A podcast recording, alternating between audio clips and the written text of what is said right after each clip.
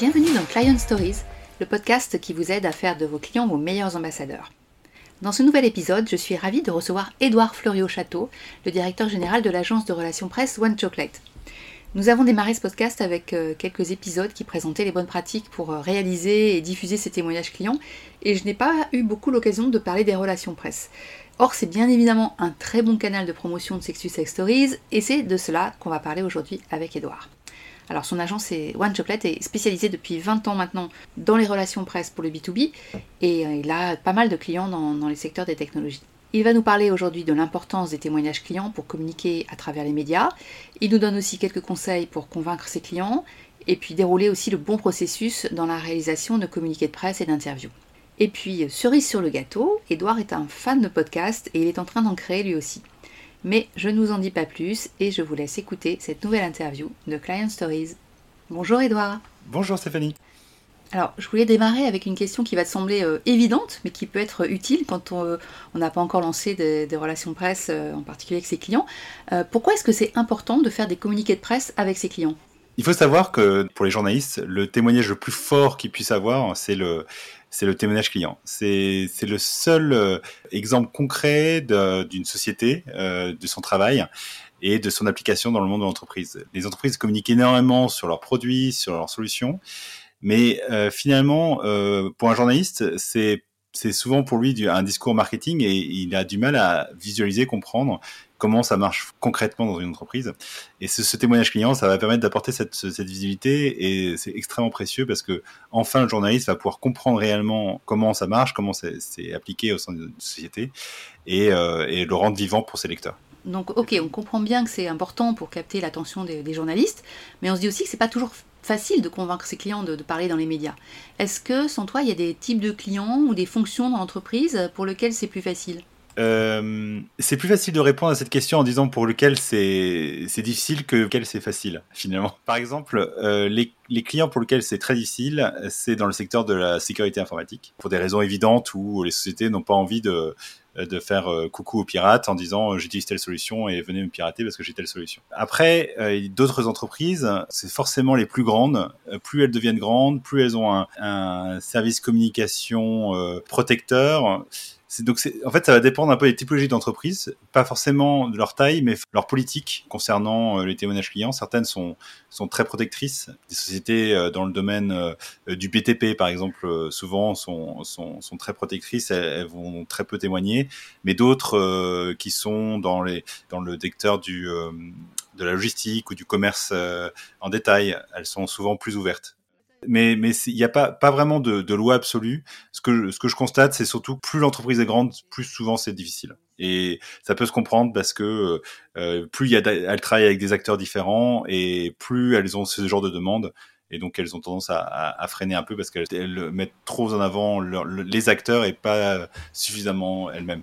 Alors, est-ce que tu as des bons conseils dans ce domaine? Comment est-ce que tu collabores avec tes clients pour euh, convaincre euh, leurs propres clients de témoigner, de parler avec les médias?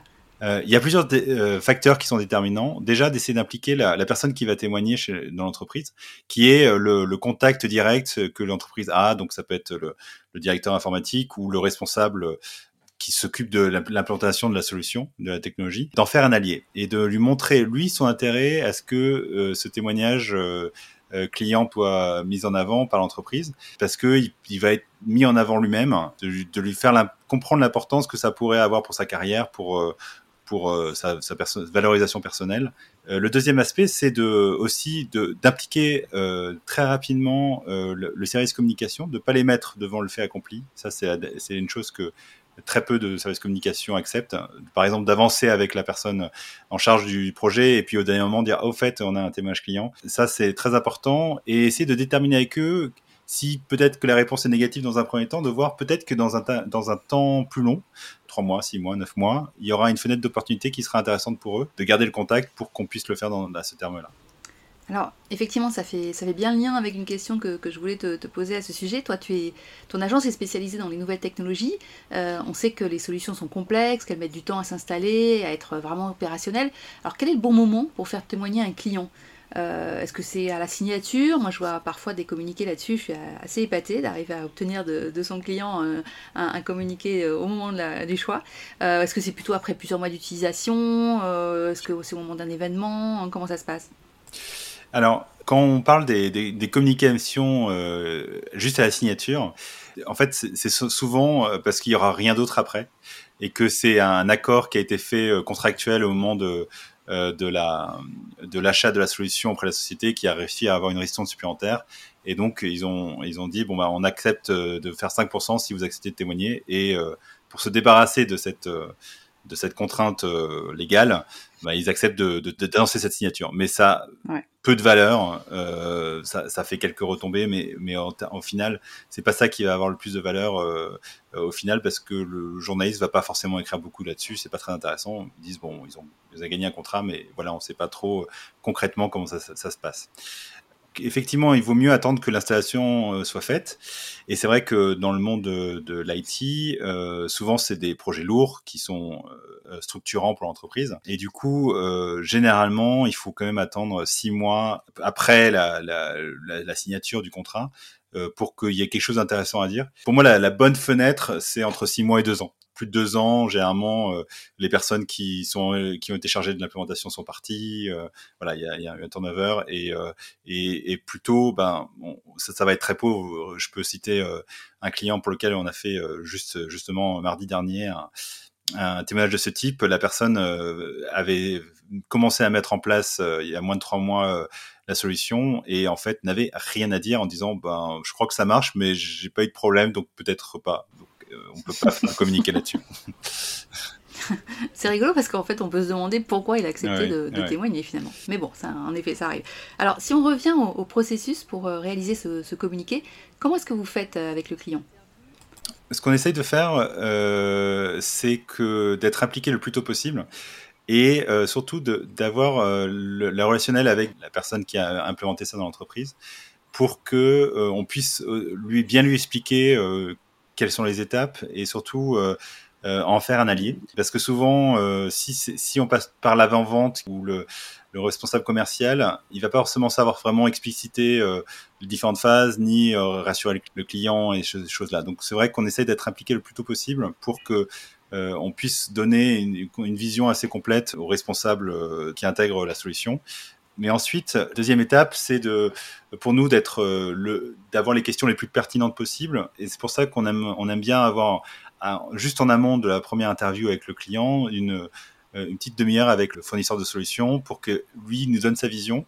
Qu'est-ce qui a été particulièrement marquant dans ce projet? Qu'est-ce qui a Quelles sont les solutions exactes qui ont été mises en place? Parce que des, fois, on n'a pas forcément toutes ces données-là au, départ. Donc, euh, avoir une vision bien complète du côté du fournisseur de solutions avant de parler au, au client. Et ensuite, euh, une fois qu'on a fait cette interview avec euh, le, avec le client, euh, nous, on se met en branle pour rédiger le plus rapidement possible qu'un client, qui peut avoir différents formats en fonction de, des entreprises, mais généralement c'est sur une ou deux pages, et essayer de d'avoir euh, au bout de cinq jours un, un premier jet qu'on peut envoyer au notre client, à nous, le fournisseur, pour que eux puissent valider. En français et souvent en anglais, parce que souvent c'est des, des grosses machines euh, qui sont avec des pouvoirs de décision dans, dans un pays anglo-saxon. C'est vrai qu'il y a beaucoup de gens qui vont regarder ça, voir si ça c'est pertinent, si ça avait passé dans plusieurs langues, et, euh, et donc nous on essaie de que nous, à notre niveau, on soit pas un bouchon et qu'on pour que enfin le, le, client puisse le voir, donc la personne qui a été interviewée, puis leur service communication, et enfin, on puisse, euh, après tous ces changements, intégration, on puisse enfin euh, avancer et, publier ça. D'accord, alors ça c'est pour la, la, réalisation du, communiqué. Euh, une fois que c'est fait, vous, cherchez à le placer dans, les médias et à obtenir des interviews. Dans, dans quel ordre vous fonctionnez? Comment ça se passe? Donc une fois qu'on a cette validation, on décide après d'une démarche qui peut être différente en fonction des clients, suivant leur volonté de communiquer ou pas. C'est-à-dire que certains veulent dire, bah, moi j'accepte juste de répondre à vos questions agence, et puis c'est tout, je m'arrêterai là, je veux pas consacrer plus de temps à ça. D'autres acceptent de témoigner devant les journalistes et disent, bon bah j'accepte de faire une ou deux interviews. Et dans ce cas-là, on garde le communiqué de côté et on essaie de, mettre en place des interviews euh, en exclusivité avec certains médias clés. Ces médias sont définis en fonction du segment de d'entreprise. Hein, si, par exemple c'est un, acteur de la banque, on va essayer peut-être de viser un, journal comme Point Banque ou euh, des gens comme ça, ou euh, peut-être les échos. Si c'est un segment de style euh, dans la logistique, ça peut être plus la presse logistique tout dépend de ce que le client a accepté de faire et a envie d'avoir comme visibilité. Et, euh, et surtout qu'on arrive à convaincre le journaliste de, de, mettre en place cette interview. Et une fois qu'on a mis en place cette interview et que c'est publié, donc là, on diffuse le communiqué de presse à une cible plus large. Ah, ok, d'accord. Donc en fait, là, on augmente le nombre de, de publications potentielles. Mais c'est pas gênant s'il y a eu déjà des, des interviews, mais on diffuse le communiqué? Non, parce qu'ils n'ont pas forcément l'envie de, euh, de faire plus que de reprendre ce communiqué de presse. Ouais. Ah, ok, en fait, on, on, mâche le boulot ouais. en leur diffusant un communiqué. Pour ceux qui n'ont pas envie de faire l'interview, ben, ils s'appuient sur le communiqué. Ok. Alors, si, si on s'intéresse aux journalistes que, que, tu connais bien, qu'est-ce qu'on arrive en fait à contrôler quand, quand on commence à avoir des, des interviews euh, avec les médias? Comment est-ce qu'on peut rassurer les services communication et, et comment est-ce qu'on peut s'assurer que le journaliste ne, ne, va pas mettre en avant des, des choses qu'on n'a pas forcément envie de, de, de communiquer? Déjà, euh, on se met d'accord en amont de la mise en, de l'interview avec le journaliste de des cibles que dans lesquels ils acceptent de témoigner. Donc je parlais de ça juste avant, mais euh, c'est un point important, c'est-à-dire que par exemple certaines, certains clients refusent d'apparaître dans la presse business parce que euh, ils estiment que ce, ce projet-là euh, n'est pas intéressant pour leurs investisseurs, enfin pour plein de raisons, et ils veulent pas. Donc du coup, on, on, cible la bonne typologie de presse qui peut être dans certains cas la presse IT par exemple. Euh, donc déjà, s'assurer que on parle le même langage, que, que tout le monde est, est, content de qui on cible. Voilà. Ensuite, nous, on connaît euh, très bien les journalistes, euh, on sait quelles sont les questions qu'ils vont poser, on sait dans quel angle ils vont. Et il faut savoir que pour les cas clients, souvent les, les journalistes à qui on s'adresse euh, ne sont pas là pour euh, pour lever des scandales. Hein. C'est pas la presse d'investigation, c'est c'est surtout euh, une presse qui est informative et qui cherche à, à juste à, à rapporter euh, euh, ce cas client tel qu'il est, sans sans chercher à créer la sensation où on est assez confiant par rapport aux personnes à qui on va parler. Et enfin, nous on prépare l'interlocuteur en lui donnant un, une présentation complète du média, du journaliste et on lui met dans certains cas une simulation d'entretien pour qu'il soit prêt et qu'il soit euh, qu'il dise pas forcément des choses qu'il ne voudrait pas dire. Parce que euh, c'est assez naturel quand on, quand on, fait une discussion avec des gens euh, des fois on, on, peut se laisser entraîner à dire des choses qu'on ne voudrait pas là-dessus nous on intervient soit on intervient en disant bah, peut-être que ça c'est pas forcément le sujet du jour ou euh, on revient vers le journaliste en disant bah, ces points-là ils n'étaient pas forcément besoin d'être évoqués et voilà donc mais on connaît tellement bien euh, ces journalistes-là que généralement ça se passe très bien il y, y, a aucun problème. Mmh, alors c'est intéressant ce que tu dis ça me fait penser à une, une question que j'aurais que j'aurais eu quand je démarrais dans le marketing et, et qu'on me confiait les relations presse. Euh, Est-ce qu'aujourd'hui on peut encore se dire euh, tiens bah, finalement je connais euh, deux journalistes, j'ai un petit fichier et je vais me débrouiller sans agence. Est-ce que qu'est-ce que tu dirais toi à ces entreprises qui envisageraient de faire leur relation presse toutes seules?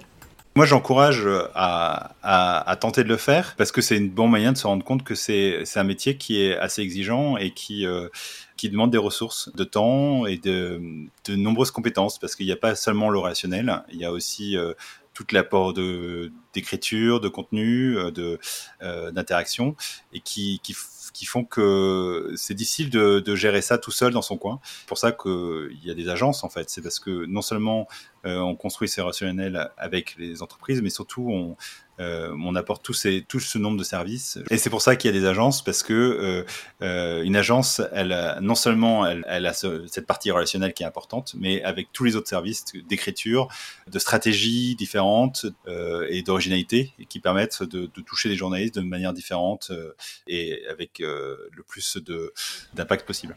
Ouais, bah, je, suis d'accord et euh, je compléterai en disant que bah, pour l'avoir vécu, bah, les journalistes eux-mêmes ne sont pas forcément ravis hein, de recevoir des communications en direct des fournisseurs.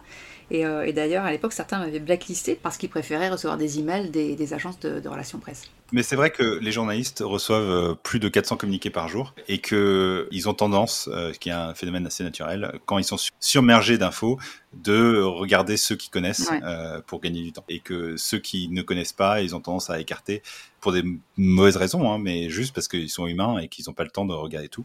Ouais, je confirme. Alors, si on revient aux résultats de ces actions presse, est-ce que tu as des, histoires de clients qui ont eu des, des retombées euh, incroyables ou euh, inattendues grâce à un témoignage client? Alors oui, j'ai un, souvenir récent pour un de mes clients où on a décidé de mettre en place un déjeuner de presse avec un club des utilisateurs. Fournisseur de solutions est venu avec quatre ou cinq clients à ce déjeuner et on a invité cinq journalistes. parmi ces journalistes qui ont accepté de venir à ce déjeuner, il y avait un journaliste des Échos et qui a été vraiment euh, très impressionné par l'histoire et du coup a décidé de faire un, cahier complet dans les échos, ce qui est vraiment euh, unique, et a interviewé chacun des, euh, des personnes présentes à ce déjeuner, en plus du fournisseur. Donc ça, c'était un cahier de six pages avec le fournisseur plus six de ses clients qui témoignaient chacun dans des industries différentes. Et bon, bah, ça, c'est le genre de, de, de, de Graal qu'on a rarement et qui est, qui est, qui est super passionnant. Ah, ouais, effectivement. Donc la, la, bonne pratique ici, ce serait euh, plutôt que de trouver euh, un client pour témoigner, bah, mettez-en plusieurs en face des journalistes euh, et puis dans un bon resto aussi. Mais c'est vrai que c'est assez complexe à organiser, hein, mais, mais, mais quand on voit ce genre de résultat, ça, ça vaut toute la, la, difficulté de le mettre en place. Ouais. c'est sûr. Euh, à l'inverse, qu'est-ce que tu donnerais comme conseil sur les erreurs à éviter lorsqu'on sollicite un client pour témoigner euh, face aux médias? Ben, on l'a un peu évoqué euh, précédemment, mais c'est vrai que vouloir aller trop vite après avoir la signature du, client, donc ça c'est une première grosse erreur. La deuxième, c'est de pas impliquer les services communication, de, de se mettre d'accord avec le, euh, la personne qui est en charge du projet chez, le, chez le client et ne pas impliquer le reste du, du service, c'est une chose qui nous, a, nous est arrivé plus, plus, plein de fois, euh, très douloureusement d'ailleurs, parce que nous, on passe beaucoup de temps dessus et donc quand on n'arrive pas à avoir euh, l'autorisation d'utiliser le cas client, ben on, on, est, on est forcément triste. donc c'est arrivé plus d'une fois que le service communication bloque pas forcément pour les bonnes raisons, juste parce qu'ils n'étaient pas impliqués et que euh, et que euh, ils estiment que la, ce genre d'initiative doit pas venir de, de cette personne-là en interne. Donc euh, voilà, ça c'est le genre d'erreur euh, les plus fréquentes. Et puis la troisième erreur, c'est et qu'on retrouve malheureusement chez certains de nos clients américains, qui est de, de vouloir trop en faire, dans le sens où ils ont tendance à à transformer le témoignage client en texte à la gloire de leur euh, euh, de leur solution. Par exemple, l'exemple d'un euh, d'un de mes clients qui, dans un témoignage, a transformé toutes les paroles de, de, ce témoignage pour, pour faire croire que l'entreprise ne marchait que grâce à elle. Donc évidemment, bah, c'est pas passé du tout. Donc Mauvaise pratique. Voilà, c'est essayer de, de, de, respecter quand même les, les paroles du, du, du, client. Et enfin, la dernière chose que je mettrai en avant dans les bonnes pratiques, c'est euh, de ne pas forcer d'aller jusqu'au bout d'un processus quand on sent que c'est mal engagé. Euh, par exemple, il nous arrive régulièrement de tomber face à des gens euh, qui n'ont strictement rien à dire de l'intégration d'une solution. Et est-ce que ça vaut forcément la peine d'aller jusqu'au bout avec un quelque chose qui sera décevant parce qu'il euh, a rien à apporter. Euh, voilà, je pense que de temps en temps, il faut se dire bon, c'est dommage, euh, c'était une entreprise intéressante, mais ils ont juste rien à dire d'original, et donc il faut laisser tomber. Ouais, ou dans, dans ces cas-là, on peut aussi se dire qu'on va en faire un, format plus court, euh, quelque chose qu'on va utiliser euh, en interne ou avec les commerciaux, euh, pas forcément dans, un communiqué. ok, en tout cas, très intéressant pour ces, pour ces conseils. Alors, je change de sujet. Toi, tu as lancé aussi une activité de podcast professionnel dans ton agence, pour tes clients aussi. Est-ce que tu peux nous en dire un peu plus et expliquer ce que tu souhaites faire à travers cette activité? Alors, c'est vrai que je, je, ça fait longtemps que je suis les podcasts, ça m'intéresse beaucoup. Et j'étais curieux de voir les derrière de l'activité, comment ça marche, comment ça fonctionne. Et du coup, j'ai prends beaucoup de plaisir à, interviewer des clients, de me mettre dans la peau, dans la peau d'un journaliste. C'est super intéressant. Euh, donc, euh, J'anime un, podcast actuellement pour un de mes clients et, euh, et donc euh, j'interviewe des gens du, de leur monde, pas forcément des, des partenaires, mais euh, oui, voilà, c'est le thème qui les réunit, en l'occurrence la cyber, cybersécurité. Et, et donc c'est assez passionnant parce que ça me permet de m'immerger dans ces thèmes de manière très différente avec j'agis habituellement. J'aime bien aussi le montage. Et pour tes clients, c'est quoi l'objectif? C'est de développer leur visibilité? Alors, c'est comme on, fait pas mal de contenu pour eux sur les réseaux sociaux, euh, c'est vrai que ça, ça, ça, ça contribue à arriver avec un contenu euh, différenciant, plus, plus intéressant, plus euh, impliquant aussi, parce que c'est vrai que les gens qui écoutent un podcast, bah, finalement, ils sont partis pour une demi-heure dans cette écoute, et donc c'est forcément beaucoup plus d'implication et, du coup une interaction beaucoup plus riche que qu'un simple tweet, par exemple. Et puis ça permet aussi d'arriver sur des territoires où on les attend pas forcément et d'avoir une meilleure compréhension de ce qu'ils font. D'accord, très très intéressant aussi. Et le témoignage client, tu l'imagines en format podcast aussi c'est un que je vais faire euh, justement cette, euh, la semaine prochaine pour un de mes clients et euh, donc c'est super intéressant parce que c'est pour les mêmes raisons qu'on a dit pourquoi c'est intéressant pour un journaliste, ça l'est autant pour, pour le grand public ou, le, les personnes qui s'intéressent au domaine. Hmm. D'accord, donc tu ne feras pas dans l'optique de le faire diffuser forcément dans les médias, mais de le mettre un nouveau format témoignage client pour ton fournisseur que tu poses comme question est intéressante. C'est vrai que euh, il n'y a pas que pour les réseaux sociaux. Il y a aussi pour. Euh, je pense que ça, on va, on va s'en servir pour euh, dans la présentation du de la diffusion du témoignage client auprès des journalistes en disant bah si vous voulez l'écouter en forme audio, c'est possible aussi. Ouais. D'accord. Eh ben écoute, j'espère que cette nouvelle utilisation du, du podcast va, va, bien se développer. Et, juste Juste un dernier mot sur les, les, podcasts. Donc là, je suis en train de préparer ma propre propre série de podcasts et j'ai trouvé ça très intéressant pour moi euh, parce que euh, c'est une série de podcasts que j'anime sur les, euh, les erreurs euh, qu'on peut faire en tant qu'entrepreneur et comment on s'en remet. donc c'est un peu sur l'échec et ça la résolution de l'échec. Et c'est super intéressant parce que ça me permet de discuter avec des chefs d'entreprise de manière totalement différente de ce que je pourrais avoir comme euh, discussion dans l'étude. Pour moi, j'ai trouvé ça vraiment intéressant euh, au niveau personnel. Et après, euh, je vais voir si ça, si, si, les gens seront intéressés aussi. Mais en tout cas, pour rien que pour moi, déjà, c'est la première étape et, et super intéressante parce qu'on peut se plonger dans des sujets que on n'aborde pas forcément tous les jours avec d'autres personnes. Et ça s'appelle Erreur non fatale. Erreur non fatale, génial. Eh ben écoute, on va, on va guetter la sortie. Alors justement, pour finir sur les podcasts, quels sont ceux que tu écoutes toi? Alors moi, j'ai j'écoute très peu de podcasts professionnels, mais euh, je suis passionné de voile et donc j'écoute beaucoup de podcasts autour de la voile, notamment celui de euh, Into the Wind, qui est un, un podcast qui interviewe des, des, skippers professionnels qui sont super, super intéressants. C'est des, des, échanges d'une heure. Et c'est lui qui m'a donné envie de, de, faire des podcasts d'ailleurs. Et après, euh, sinon, euh, j'écoute beaucoup de, de, podcasts américains ou anglais sur des thématiques différentes. Il y en a, il y en a une émission, donc là pour un coup c'est de la radio, mais c'est euh, je l'écoute sous forme de podcast, c'est euh, In the Infinite Monkey Cage, c'est une émission de la BBC. En fait, c'est de la, science, euh, c'est des scientifiques qui sont invités sur un plateau et euh, ils parlent euh, d'un sujet, donc ça peut être n'importe lequel, sauf que c'est d'une manière humoristique et c'est à tordre de rire. Ça, malheureusement, ça m'empêche de dormir, mais c'est parce que c'est censé me permettre de dormir, mais c'est très très bon. Et après, j'aime beaucoup aussi les enquêtes. Donc là, c'est plus des enquêtes américaines que j'ai écoutées récemment, comme euh, de Lazarus Haste, qui revient euh, en détail sur euh, euh, comment les Nord-Coréens auraient volé un milliard à un fonds malaisien. Ça, c'est hmm. passionnant parce que ça, ça, ça, a plein de répercussions géopolitiques. Et sinon, Spy Affair, qui, est, qui revient sur une, une, une Russe qui s'est fait arrêter juste après l'élection de Trump parce qu'on l'accusait d'être impliqué dans le, les élections euh, américaines. Et, et en fait, c'est passionnant parce qu'il y a beaucoup de rebondissements et on se rend compte que finalement, elle ne serait pas si impliquée que ça. Je vous en dis pas plus. Hmm, tu as éveillé notre intérêt. Merci Edouard pour ces conseils. Euh, merci euh, pour tout ce que tu as pu partager avec nous lors de cet épisode. Écoute, je, il me reste à te souhaiter bonne chance dans le lancement de, de ton, propre, ton, propre podcast. et puis pour tous ceux qui nous écoutent, eh bien, j'espère que ça vous aura intéressé pas à nous faire vos commentaires, à nous suggérer peut-être de nouveaux invités, euh, de nouveaux sujets. Et puis si ce podcast et cet épisode vous a plu, euh, mettez 5 étoiles sur Apple Podcast, c'est important pour notre référencement. Et puis abonnez-vous sur vos plateformes pour ne, ne pas louper les prochains épisodes. À très bientôt